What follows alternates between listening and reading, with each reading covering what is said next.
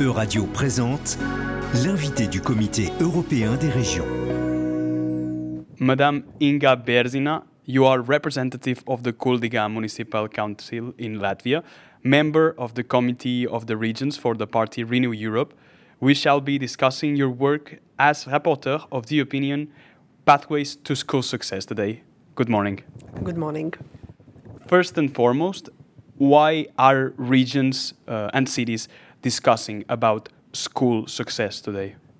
Yeah, I will follow in Latvian. Uh, jā, tad šis ziņojums. Uh, so, uh, Mrs. Bērziņa will tell about the opinion, uh, why is it important uh, for municipalities, local and regional uh, governments, because it embraces different kinds of students and it speaks about quality, it speaks about inclusive education, and it speaks about whole school approach and describes wha what should be done in order to prevent students not to stop uh, education and learning before they have finished it. You mentioned uh, this problem of students leaving education before they should.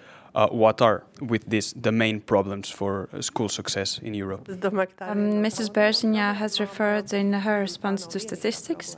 Uh, although we can see in statistics that the amount of those, uh, the number of those uh, who has uh, stopped uh, their education earlier than it's it, there should has decreased. however, the latest crisis, to mention COVID crisis, but not only, as well as the war in Ukraine and the different other migrants crises, it all can show that uh, this um, line can, can be reversed and uh, the number of uh, students who are not finishing education can increase. What are the main factors that lead uh, to this lack of school success? Mm, she mentions uh, different kind of factors, and uh, to mention some, uh, for example, mm, children who who who can't uh, who are lagging behind.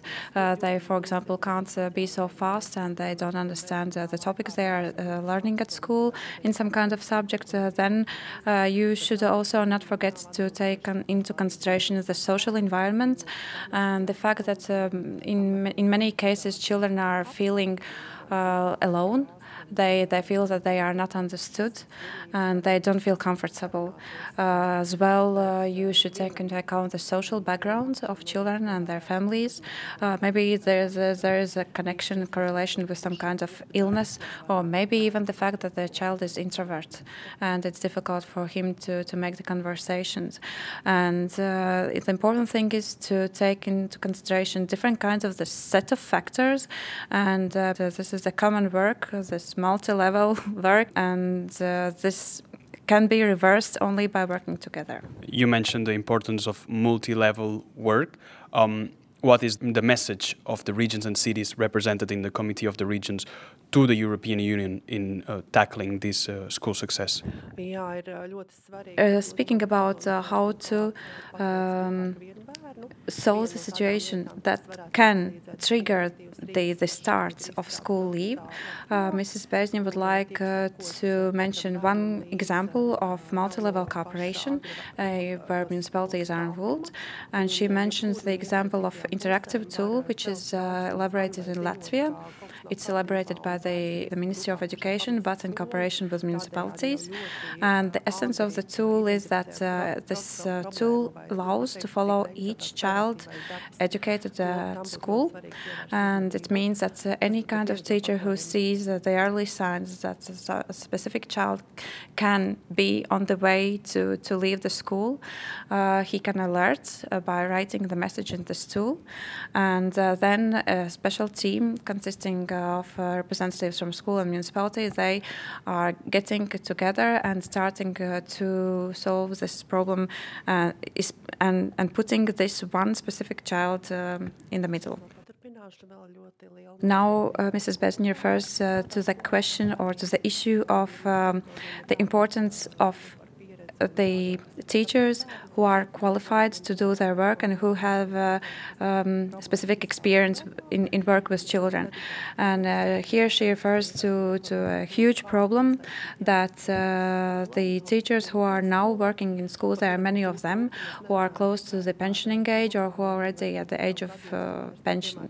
And they would like to quit the work at school, but they can't because uh, there is nobody who could uh, come into their place.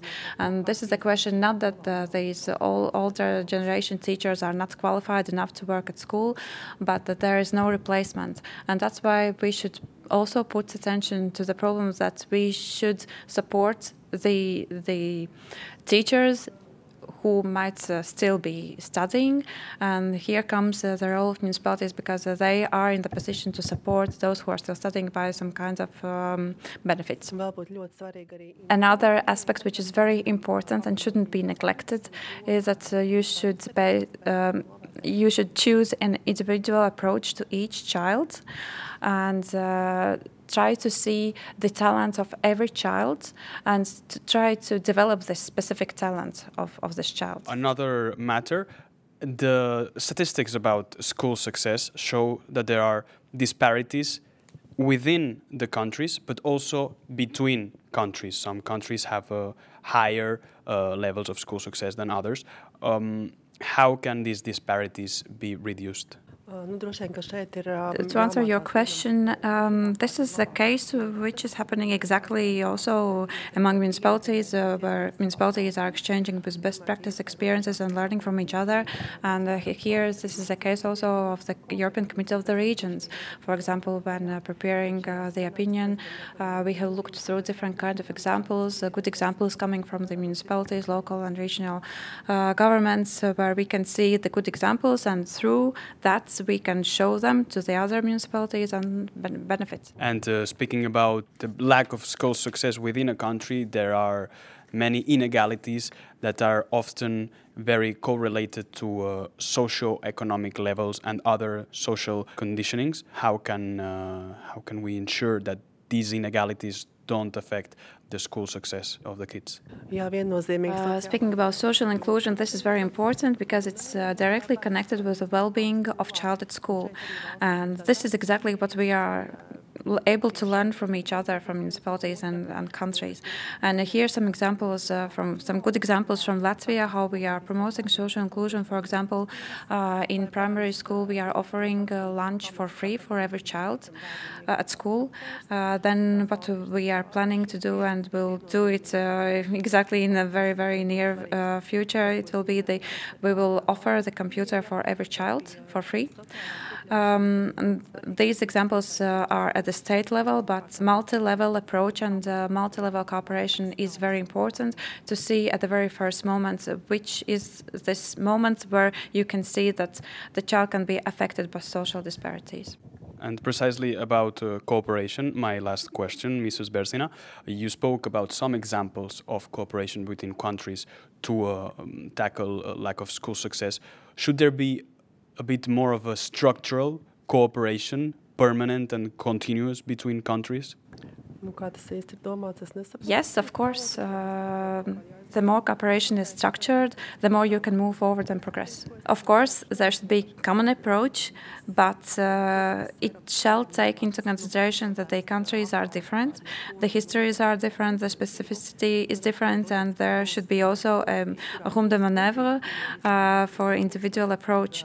Um, and uh, speaking about the Committee of Regions, uh, we shouldn't neglect the principle of subsidiarity, that we shouldn't do something at a higher level, but we can do at the level of, of municipalities. So we should balance these two approaches, what can be done at local level through learning with each other, maybe through these Erasmus programs, and then if we can't do this at the local level, then we can speak about uh, cooperation at the European level.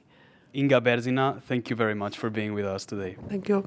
C'était l'invité de la rédaction de Radio.